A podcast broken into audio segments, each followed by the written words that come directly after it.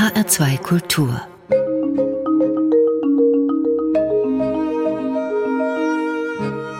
Doppelkopf Am Tisch mit Abt Notka. Gastgeberin ist Karin Tanz. Mönch, Musiker, Manager, Macher und Mitmensch. Ein wahrer Tausendsasser. Im vergangenen Jahr sind sie 80 Jahre alt oder besser jung geworden.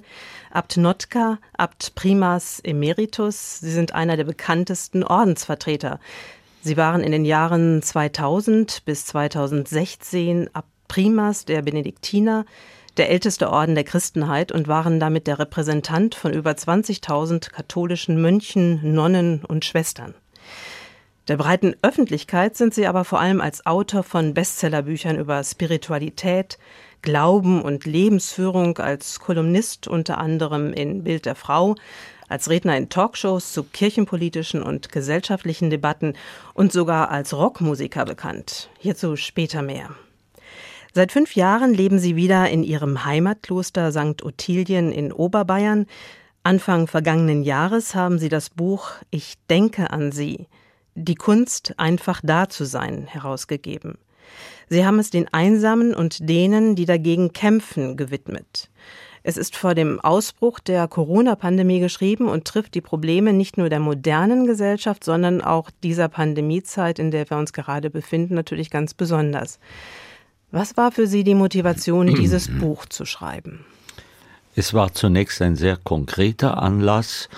Jemand hat mich abgeholt vom Flughafen und erzählt mir dabei, dass gerade seine Ehe auseinandergebrochen sei und sie würden also jetzt verhandeln wegen der Kinder, wegen des Besitzes. Er war sehr traurig. Und am nächsten Tag, als er mich wieder auf dem Flughafen gefahren hat, haben wir nochmal drüber geredet und ich habe gesagt, ja, das ist natürlich sehr tragisch, aber ich kann leider auch nichts tun, aber ich denke an sie.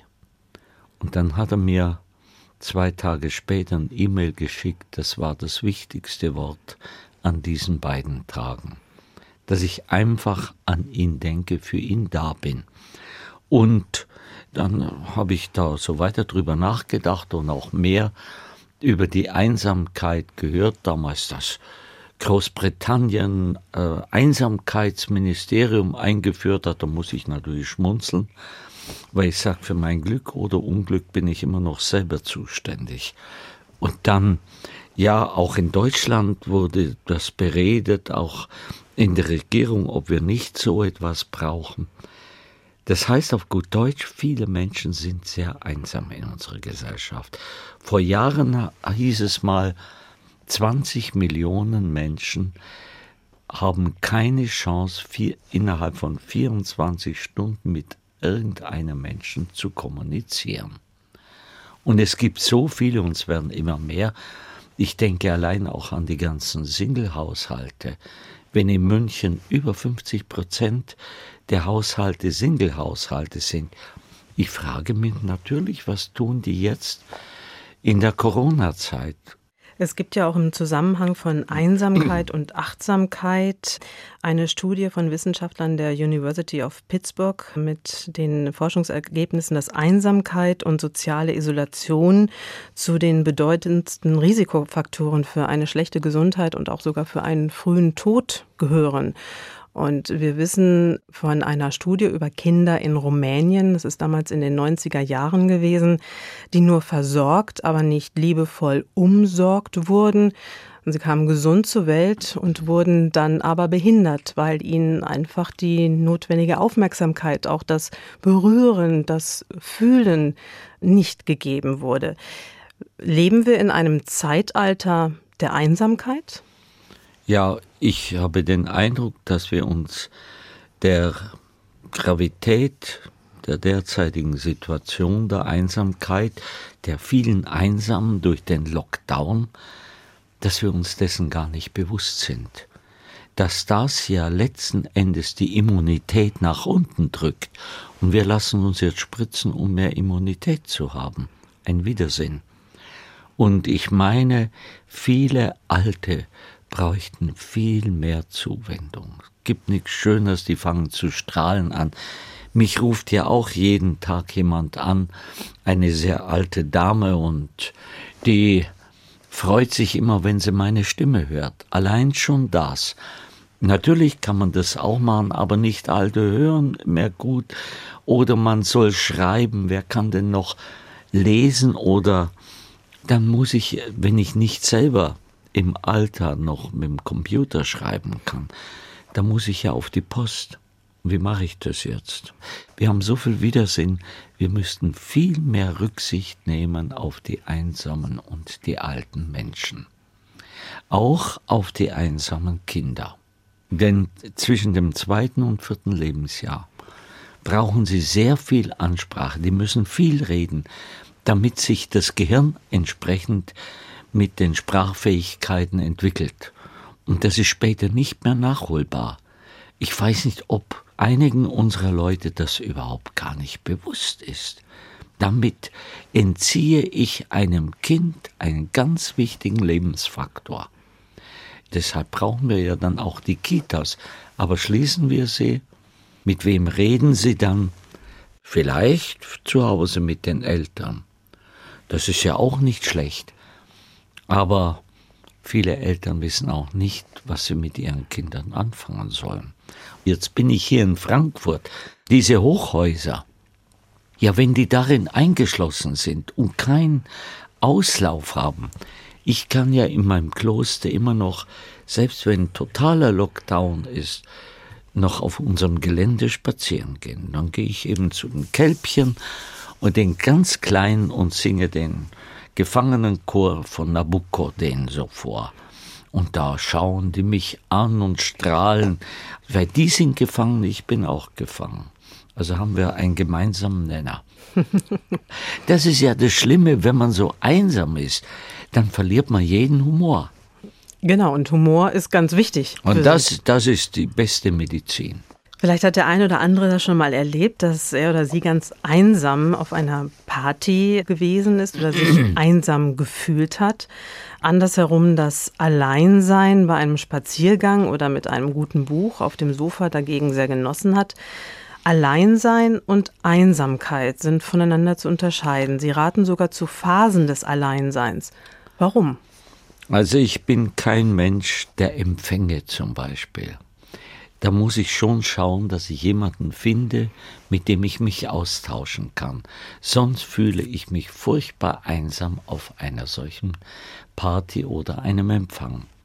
Dagegen, wenn ich irgendwo voll auf dem Land draußen, auch in St. Ottilien, wenn wir ein Fest haben für die Öffentlichkeit, ich gehe dann zwischendurch gerne auf mein Zimmer, einfach um wieder Ruhe zu haben.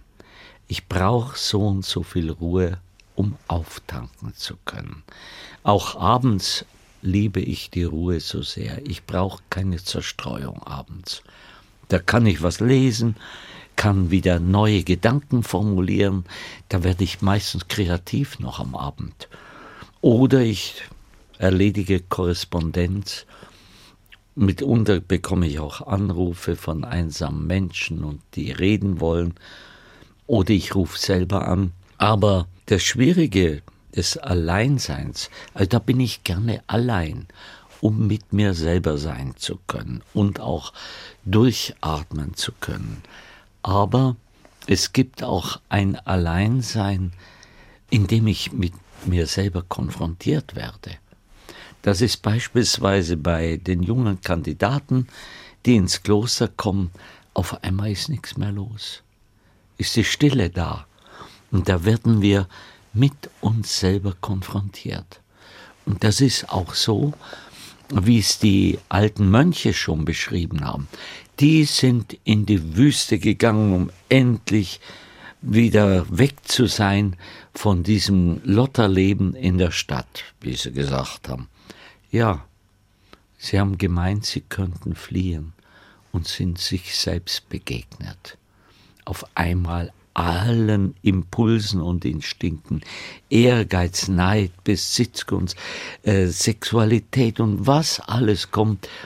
Es gibt so wunderbare Bilder. Es gibt eins von Matthias Grünewald, die Versuchungen des heiligen Antonius. Großartig, wie die Versuchungen in Gestalt von Tieren, diesen Mann piesacken von früh bis spät. Also der kann einem wirklich leid tun, aber so ist die Realität. Ich kann nicht vor mir fliehen. Ich muss mich akzeptieren und sehen, wie ich mein Leben programmiere, beziehungsweise was ich vorhabe, wie ich das umsetze, was mein Lebensziel ist und meinen Lebenssinn ausmacht. Aber in der Einsamkeit werde ich mit mir konfrontiert. Mein alter Prior hat mal zu mir gesagt, ja, für die Novizen ist es das Schwierigste, lernen zu müssen, sich selber auszuhalten. Und das ist es. Man kann auch sonst im Kloster natürlich aneinander vorbeileben. Man kann sich freundlich grüßen, den Kopf nicken, ohne das ernst zu meinen. Ich habe das mal erlebt bei einem Mitbruder, den habe ich gefragt, wie geht's da? Er sagte, gut. Kurz danach dreht er sich wieder um, wie er schon vorbei war, und sagt, Geld, das willst du doch hören. Wenn du aber jetzt wirklich wissen wolltest, wie es mir geht, dann bräuchten wir eine Stunde oder zwei. Und dann habe ich zu seiner Überraschung ihm gesagt, die habe ich. Und dann wurden zwei Stunden draus. Und die waren ganz wichtig. Das heißt also, das Alleinsein auf der einen Seite, was sehr wichtig ist, was sehr förderlich ist, mhm. sich mit sich selbst auseinanderzusetzen. Und dann die Einsamkeit auf der anderen Seite. Und ihr Mitbruder hat es gemacht. Er ist aus seiner Einsamkeit Heraus. rausgegangen und, ist, Dank, ja. und ist zu Ihnen gekommen ja. und hat sich ausgesprochen. Ja, der Anlass war ein ganz einfacher. Wir sind uns im Gang begegnet. Er wollte nicht direkt zu mir kommen. Aber dadurch, dass ich ihn angesprochen habe, hat auch er mich angesprochen. Also das Entscheidende ist auch, wenn man aus der Einsamkeit rauskommen möchte, das ist immer von beiden Seiten. Es gibt ja Leute, die sagen, rühr mich nicht an, die einfach nicht wollen, dass man mit ihnen redet. Oder es gibt die anderen, die ständig reden wollen. Aber ich denke, es gibt diejenigen, die sich einfach in sich selbst zurückziehen und verkapseln. Wenn ich das als Oberer natürlich sehe, dann werde ich versuchen, ihn aus seiner Einsamkeit herauszuholen. Um des anderen willen, damit er nicht verkümmert. Denn wenn einer nur mehr sein Leben versucht allein zu bewältigen, dann verkümmert er. Wir sind nicht für uns selber geschaffen, sondern füreinander. Und das ist das Schöne. Martin Buber sagt ja auch, erst durch das Du entwickelt sich das Ich. Und Sie haben vorher die Achtsamkeit erwähnt. Ich würde sagen, achtsam bedeutet, den anderen ernst zu nehmen. So zu nehmen, wie er ist, ihm bejahen, diese Empathie auch zu haben. Und zwar vielleicht nicht nur mit anderen Menschen, sondern mit der ganzen Natur. Etwas heute früh bereits, ich stehe um 5 Uhr auf und als ich vom ersten Gebet zurückkam, war gerade der äh, Sonnenaufgang da. Es war was unglaublich Schönes. Unter mir ist noch so ein kleiner Weiher unserer Schule und dann die Bäume dadurch die grauen Wolken und auf einmal der rötliche Schimmer darüber, das erfüllt einfach das Menschenherz so etwas. Im Untertitel Ihres Buches schreiben Sie die Kunst, einfach da zu sein. Wie machen Sie das? Wenn ich einen Kranken besuche, besonders einen schweren, dann weiß ich natürlich auch nicht, was ich sagen soll. Das Erste ist natürlich zu hören. Ein Kranker möchte ja reden. Der fühlt sich allein auf seinem Zimmer. Vielleicht hat er einen Zimmernachbar, das hängt davon ab. Da gibt es ein Gefängnis, das keiner öffnen kann. Das ist sein eigener Leib und sind seine eigenen Schmerzen. Und die kann er aber mitteilen einem anderen. Er versucht es zumindest. Es ist ein großes Bedürfnis nach Mitteilung bei einem Kranken da, bei vielen zumindest. Und da ist das Wichtigste, einfach da zu sitzen. Oder wenn er gar nicht redet, vielleicht nur die Hand zu halten. Einfach, dass der andere spürt, er ist nicht allein. Und ich denke, jetzt, wenn wieder dieser Lockdown in der Corona-Zeit da ist, dann haben wir dieses Problem, dass Leute krank da niederliegen und mit niemandem mehr kommunizieren können. Ich habe jetzt mit einem 88-jährigen Mann zu tun gehabt. Er sagt, er weiß nicht, wie lange seine Frau noch lebt, aber er darf sie nicht besuchen. Grausam. Aus meiner Kindheit kenne ich es, dass sich die Nachbarinnen einfach mal zum Kaffee trafen, ohne große Anmeldung. Heute ist das fast nicht mehr möglich. Der Alltag ist meist so vollgepackt, Verabredungen müssen geplant werden und das meist schon sehr früh, sonst ist kein Termin mehr frei. In Mehrfamilienhäusern, Sie haben es eben angesprochen, kennen sich die Nachbarn oft gar nicht. Das Gefühl der Einsamkeit kann Menschen zerstören. Neueste Forschungsergebnisse beweisen, dass Einsamkeit Depressionen, Angststörungen, aber auch starke Erkrankungen des Herz-Kreislauf-Systems oder Demenz auslösen kann. Gibt es auch eine selbstverursachte Einsamkeit? Ja, es gibt natürlich Leute, die sich absolut in sich zurückziehen, die nicht aus sich herausgehen wollen, aus irgendwelcher Angst, aber auch solche, die meinen, sie seien die einzig Wichtigen auf dieser Welt. Auch diejenigen, die sich selbst bemitleiden, die erwarten, dass man sie anerkennt ständig. Und diese Anerkennung, da kann ich sogar noch so viel geben. Sie werden immer die zu kurz gekommenen sein und damit sich auch einsam fühlen. Das ist eine große Tragik, weil das meistens schon in der Kindheit beginnt. Hängt damit ab, ob die Eltern ihr Kind anerkennen. Ob die Eltern sagen, das muss natürlich nicht Tausendsasser an der Schule sein. Das ist ja schlimm, was da Eltern alles von ihren Kindern abfordern, immer Beste zu sein. Nein, ein Kind soll lernen, strebsam zu sein, aber sicher auch in seinen Grenzen anzunehmen. Dann wird es auch den Mut haben, sich unter andere zu begeben. Dann vergibt es sich nichts und ist dann unter anderen erfährt die Anerkennung auch der anderen. Und so kann es eigentlich optimistisch ins Leben gehen. Offen und optimistisch. Und das ist meines Erachtens sehr wichtig. Über die sozialen Medien erfahren wir scheinbar alles über unsere Freunde, sind immer mit ihnen in Kontakt, sogar weltweit. Weshalb fühlen sich Menschen trotzdem immer einsamer? Weil sie keinen wirklichen Menschen mehr treffen, sondern nur mehr virtuelle. Ich möchte jedenfalls zehnmal lieber mit einem Freund oder einer Freundin auch zusammensitzen, als dass man immer nur per Telefon zum Beispiel redet. Das ist zwar schon einiges, aber jemanden zu streicheln ist doch was ganz anderes, als nur per Telefon zu reden. Und dann diese Facebook-Freundschaften, sind doch meines Erachtens, ich weiß es ja nicht, aber oft recht oberflächliche. Da geht es ja nur um die Zahl. Mir schrieb einer, du, ich habe dir jetzt länger nicht mehr geschrieben. Ich habe 357 Facebook-Freunde. Ich habe ihm zurückgeschrieben, toll, ich wünsche dir doppelt so viele, denn dann lässt er mich in Ruhe. Man muss das ganz nüchtern, das sind doch keine Freundschaften. Freundschaft bedeutet, ich trete auch für einen anderen ein. Auch wenn einer traurig ist, ermuntere ich ihn. Also das ist dasselbe mit der ganzen künstlichen Intelligenz, die ja jetzt auch bis in die Emotionen hineingehen möchte.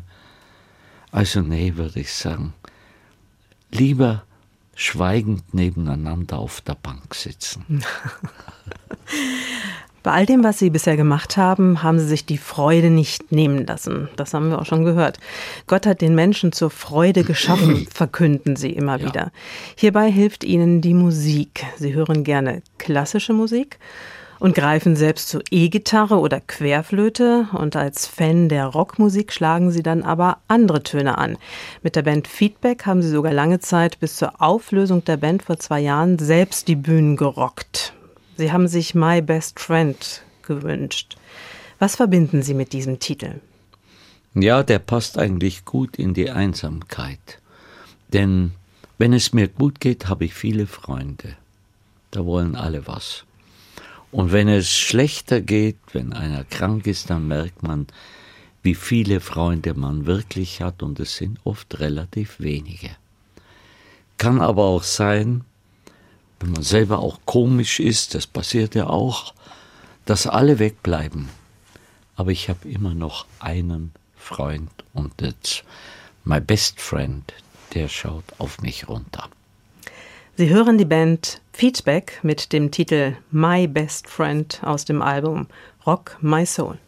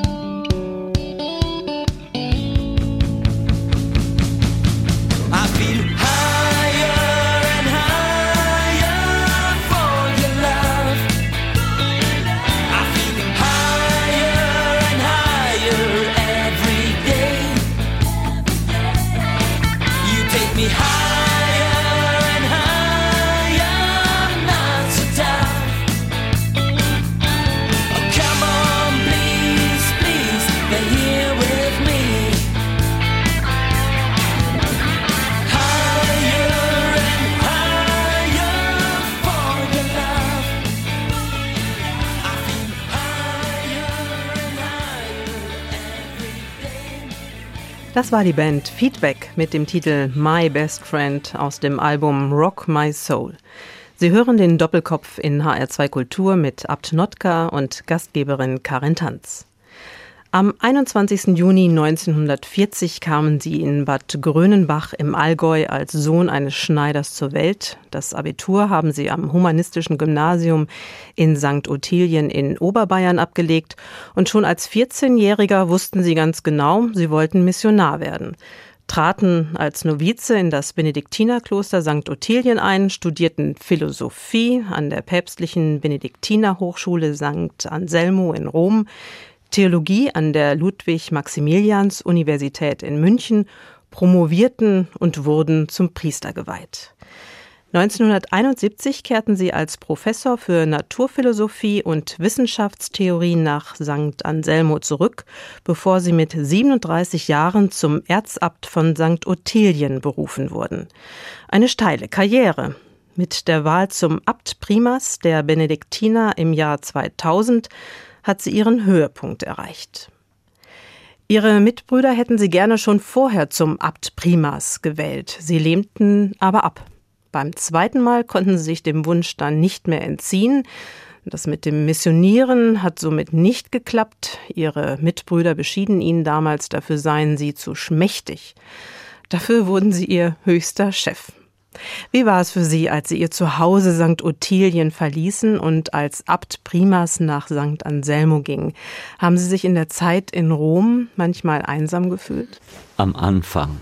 Denn ich war gewohnt, von St. Ottilien her mitten in einer eigenen Gemeinschaft zu leben. Wir haben uns 23 Jahre lang zusammengelebt. Ja, ich war ja 23 Jahre der Abt damals und es war eigentlich eine schöne Zeit, weil ich einfach meine Mitbrüder mochte und die mag ich auch heute noch natürlich. Aber es war eine familiäre Situation. Jetzt in Rom saß ich auf einmal da auf meinem Zimmer und sagte mir, du hast ja jetzt zwar nur mehr formell eine Abtei, aber ohne eigene Mönche.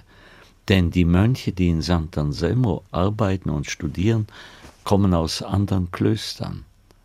Da habe ich keinen direkten Bezug mehr. Ich habe dann eines versucht sofort, erstens mir einen Rat zuzulegen, weil ich sagte, ich kann das nicht allein bewältigen und mag es auch nicht allein bewältigen. Und dann habe ich immer versucht, eine gute Beziehung zu den Studenten und zu den Professoren zu haben, so dass ich nie allein war.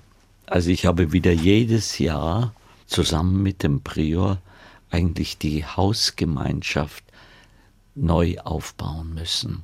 Es war eine ziemliche Herausforderung, aber dann war ich zu Hause. Und als ich wegging, waren die Leute sehr traurig, aber ich habe gesagt, irgendwann muss Schluss sein. Ich bin kein deutscher Bundeskanzler. Die Klöster sind bei Ihnen ja weltweit. Sie sind ja. in Asien, Sie sind in Afrika, Sie sind in Lateinamerika. Von daher ist das ja schon ein, ein sehr groß aufgestellte, ein sehr groß aufgestelltes Unternehmen, könnte man ja fast sagen. Ein sehr divers aufgestelltes ja. Unternehmen. Wie haben Sie das denn bewerkstelligt? Ich habe die Leute immer mögen. Und das spüren sie. Und dann, wenn der heilige Benedikt in seiner Regel sagt, bei allen wichtigen Fragen rufe der Abt sämtliche Brüder zusammen. Und zwar sämtliche, weil Gott oft den Jüngeren eingibt, was das Bessere ist. Das ist eine Grundlebensweisheit, anthropologisch gesehen. Gut, es gibt Kulturen, wo die Jungen vielleicht nichts bedeuten und nur die Alten etwas, dann müssen sie das eben dazulernen. Sie haben sich den gregorianischen Choral Jubilate Deo gewünscht. Was bedeutet er für Sie? Ich war vier Jahre in Sant'Anselmo, der Chefkantor für unsere Choralskola. Wir haben immer wieder auch an wunderbaren Orten Gregorianik-Konzerte gehalten und am Schluss haben wir immer gesungen dieses wunderbare Offertorium Jubilate Deo. Der gregorianische Choral ist für mich die geradezu ideale Vertonung eines Textes. Dann kann ich das aus dem Herzen singen und dieses Jubilate Deo hat für mich die Bedeutung ich bin gar nicht wichtig, wenn ich auf Gott blicke. Der Gott ist so groß, dass auch meine Sünden nichts mehr bedeuten. Und diese Freude kommt in diesem Jubilate Deo zum Ausdruck. Und deshalb habe ich auch, als ich zum Abt gewählt wurde, 1977, habe ich auch Jubilate Deo zu meinem Wappenspruch gemacht. Wir hören die Regensburger Domspatzen unter der Leitung von Roland Büchner mit dem Jubilate Deo aus dem gregorianischen Choral. Jubilate.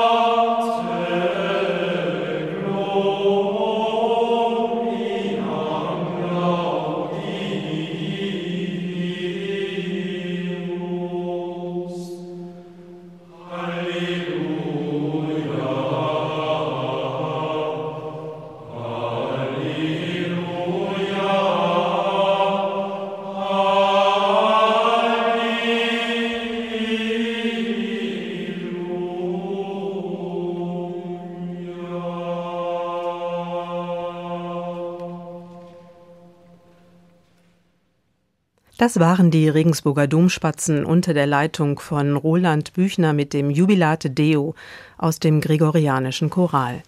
Sie hören den Doppelkopf in HR2 Kultur mit Ab Notka und Gastgeberin Karin Tanz. Wenn wir erleben, dass unsere Familienangehörigen, Freunde oder Nachbarn unter Einsamkeit leiden, was raten Sie, wenn wir um Rat gefragt werden? Zuerst mal zuhören, sich zurücknehmen und nicht gleich mit großen Ratschlägen kommen. Es klingt immer schön, was können Sie mir raten? Und dann würde ich sagen, du, ich weiß es selber im Moment nicht. Ich will gerne mitdenken, aber vielleicht gibt es auch keine einfache Lösung. Aber ich will wirklich mal zuhören, wo das Problem liegt und dazu muss ich mich zurücknehmen. Das kostet Zeit. Und Vielleicht sagt er dann am Schluss, wie es mir auch schon ein paar Mal passiert ist, ich habe nichts gesagt und der andere sagt, mit Ihnen kann man so gut reden. Es ist einfach die Art und Weise, dann präsent zu sein. Der andere muss wissen, ich bin ihm ein Anliegen. Ja, nicht äh, ein Sorgenkind, aber ich bin einfach für ihn da, bin bei ihm. Er kann sozusagen neben mir sitzen und braucht nicht einmal viel reden, ich verstehe ihn.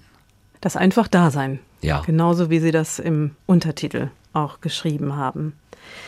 Wer in einer Musikband spielt, muss ein Teamplayer sein und ebenfalls gut auf die anderen hören. Mhm. Als nächsten Musikwunsch haben Sie sich Smoke on the Water gewünscht. Mit diesem Titel verbinden Sie eine ganz besondere Erinnerung. Ja, im Jahr 2008 hat Deep Purple ein Open Air gehabt in Benedikt Beuern, das ist eine ehemalige Benediktinerabtei. Und unser Manager hatte Kontakt zu dem Manager von Deep Purple und er hat es hingebracht, dass wir die Vorband waren. Das war natürlich toll für uns. Das bayerische Fernsehen war auch da. Die haben dann ein Interview mit Jan Gillen mit mir gemacht und am Schluss auch gefragt, ob ich nicht mal ein Stück mitspielen könne. Ja, sagt, da müssen wir mal sehen.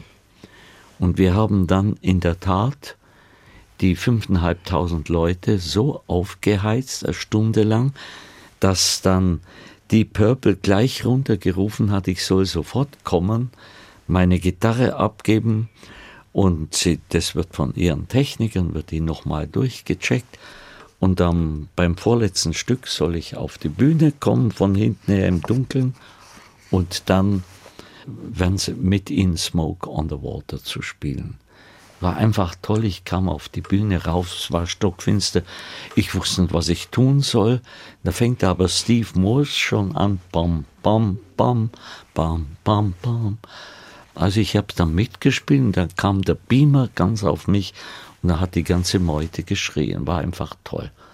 Und als ich von der Bühne runterging, haben die Leute gesagt, jetzt wissen wir endlich, dass wir auch einen Platz beim Herrgott haben. Deep Purple mit Smoke on the Water aus dem Album A Fire in the Sky.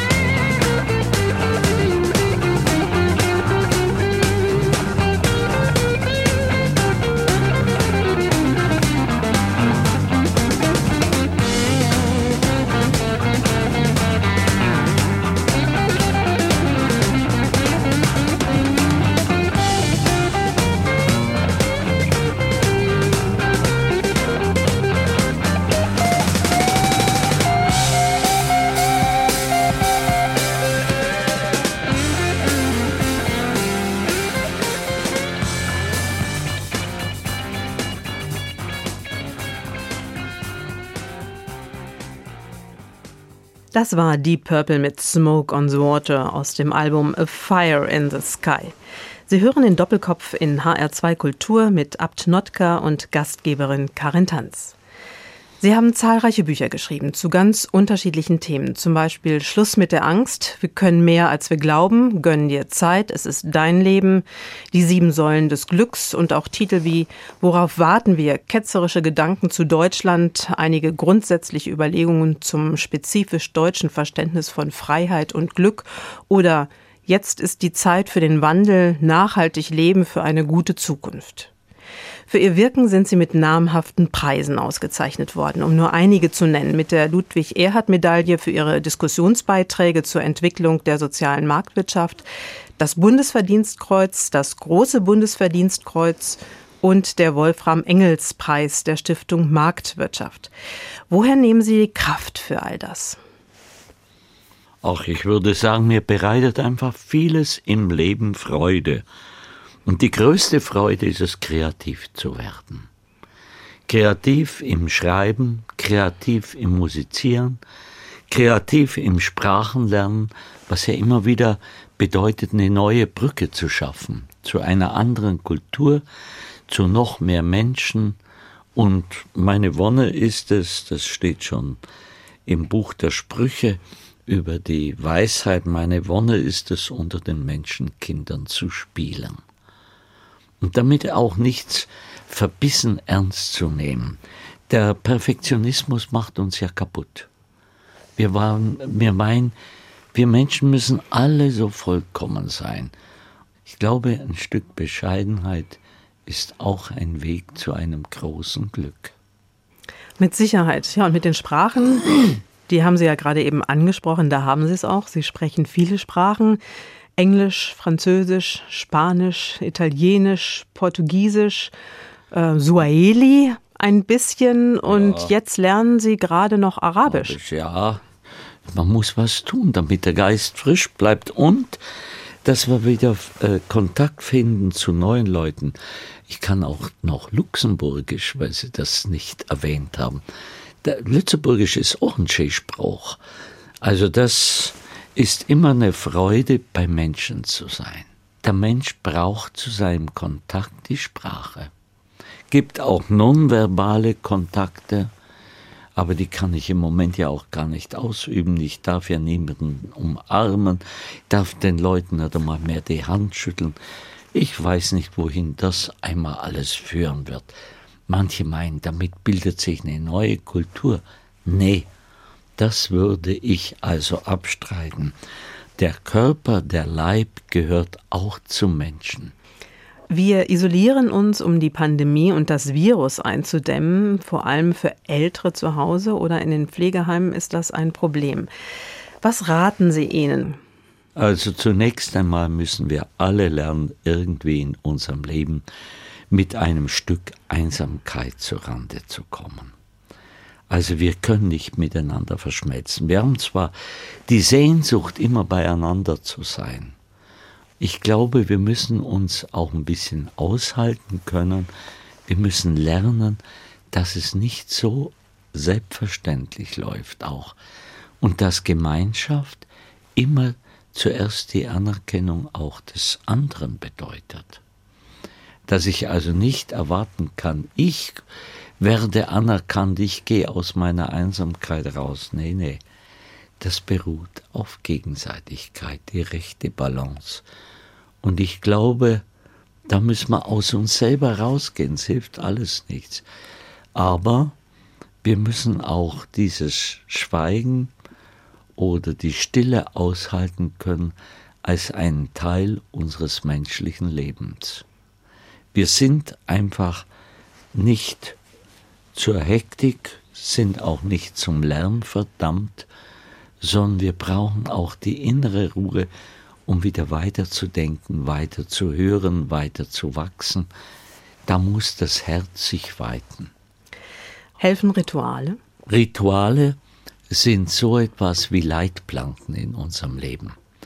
Beispielsweise stehe ich in der Früh um 5 Uhr auf, setze das Wasser auf, damit es heiß wird, mache meinen Frühsport, meinen kurzen, dusche mich und am Schluss geht's dreimal heiß kalt. Und dann kommt der Kaffee dran mit ein bisschen Kardemompulver drin. Und dann bin ich eigentlich gut gelaunt, muss ich sagen. Wenn ich das aber nicht habe, dann bin ich nicht so gut gelaunt. Muss man mitunter schon einen Tritt in den Hintern geben. Aber das ist das Ritual. Das hat sich ritualisiert, eine Handlung, die einfach immer sich wiederholt. Und das ist sehr gut, weil das erleichtert. Wenn Menschen zu Ihnen kommen mit bestimmten Problemen, die ja vielleicht auch besonders schwer sind, nehmen Sie die auch manchmal mit ins Gebet? Den sage ich sowieso immer am Schluss, wenn ich mit ihnen rede, ich werde sie mit ins Chorgebet hineinnehmen.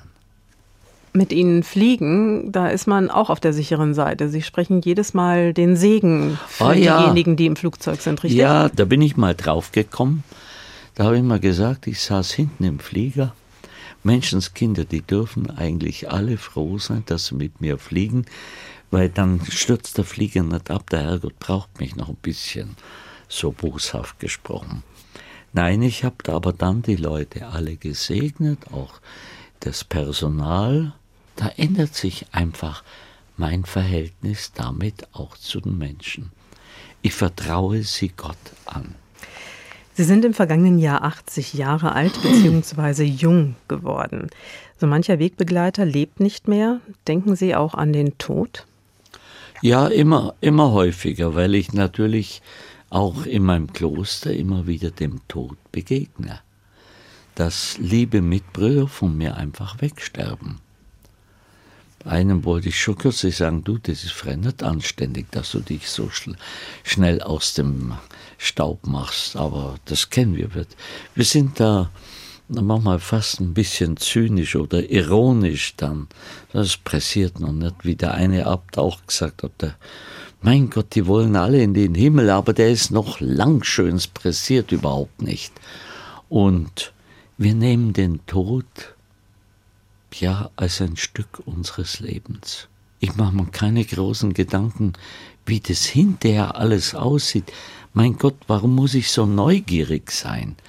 Ich muss nicht alles wissen. Komm auch so in den Himmel, hat meine Mutter immer gesagt.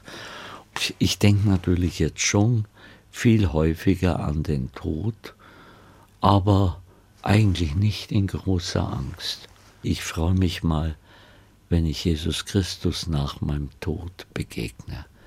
Das ist für mich die Auferstehung dann. Sie haben viel angestoßen, bewegt und erreicht in Ihrem Leben. In China und Nordkorea haben Sie Krankenhäuser gebaut. Die Verhandlungen hierfür waren nicht immer einfach.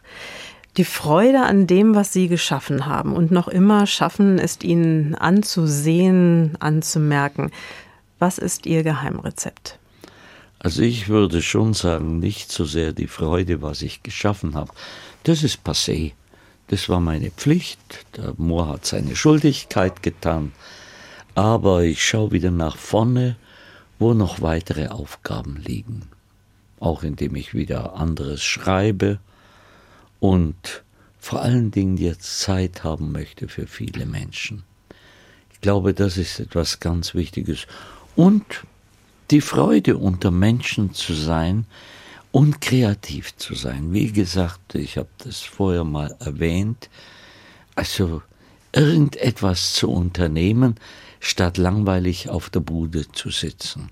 Abt Notka, Abt Primas Emeritus des Benediktinerordens. Ich danke Ihnen für das Gespräch über das gewollte Alleinsein und Wege aus der Einsamkeit. Als Gastgeberin verabschiedet sich Karin Tanz. Zum Abschluss haben sich das Freiburger Barockorchester mit der Badinerie aus der Hamold-Suite von Johann Sebastian Bach gewünscht.